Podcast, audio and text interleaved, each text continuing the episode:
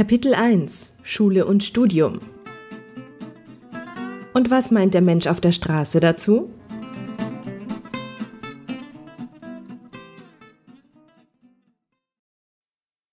Wie findest du die Schule?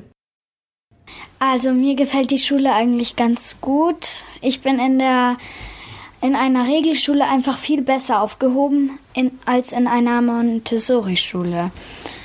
Ja, mir gefällt das Arbeiten so eigentlich besser. Ich weiß dann besser, was ich arbeiten soll. Weil in der Montessori-Schule wusste ich immer nicht, was ich arbeiten soll. Da war ich immer ein bisschen langsam und kam nicht so schnell voran wie in der Regelschule. Ja, meine Schule ist ganz okay. Also ich finde sie gut. Ich finde gut, dass man sich aussuchen kann, wie man arbeitet. Weil auf einer Regelschule, da kann man sich nicht einfach aussuchen, wie man arbeitet. Okay. Da weiß man nicht, da muss man immer dasselbe machen wie die anderen. Was ist eigentlich das Schwerste daran, wenn man Student ist? sich zu zwingen, in Lehrveranstaltungen zu gehen, die man nicht unbedingt braucht. Also das sind Veranstaltungen, bei denen man, äh, bei denen nicht die Anwesenheit überprüft wird und äh, deren Inhalt man eigentlich auch gut in einem Buch lesen kann.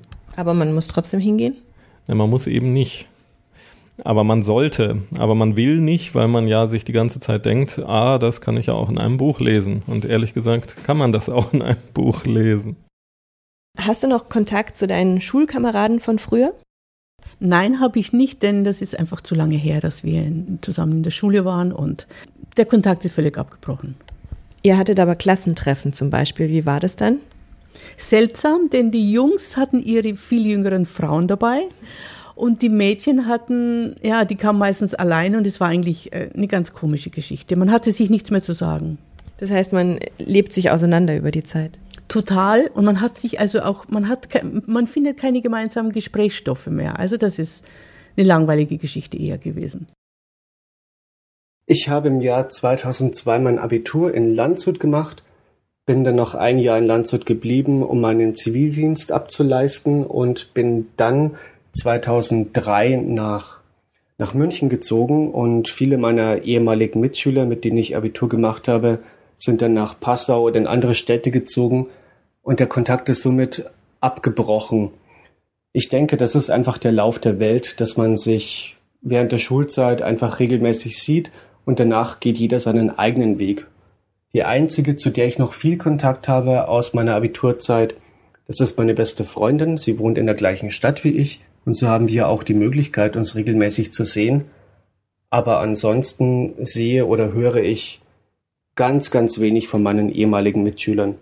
Ab und zu schreibt man sich auf Facebook, aber ansonsten ist der Kontakt abgebrochen. Also eigentlich bleibe ich nicht bewusst mit meinen Schulkameraden in Kontakt, aber auch das Gegenteil trifft nicht zu. Vielmehr entwickeln sich alle in so viele unterschiedliche Richtungen, dass man oft schnell die Verbindung verliert und manchmal findet man alte Freunde nach einer Weile wieder. Das ist zum Beispiel dank der modernen sozialen Netzwerke wie Facebook. Mit dem Ende der Schulzeit endete in vielen Fällen auch die Klassenkameradschaft. Einige Kontakte halten zwar bis heute, aber viele andere brachen doch relativ schnell ab. Die Leute haben im Ausland studiert, sind zur Bundeswehr gegangen oder haben Zivildienst geleistet und damals gab es noch kein Internet, über das schnell und unkompliziert hätte kommuniziert werden können.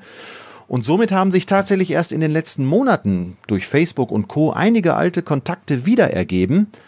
Sehr interessant zu sehen, was aus vielen Leuten geworden ist. Und naja, vielleicht gibt es ja bald mal wieder ein Klassentreffen.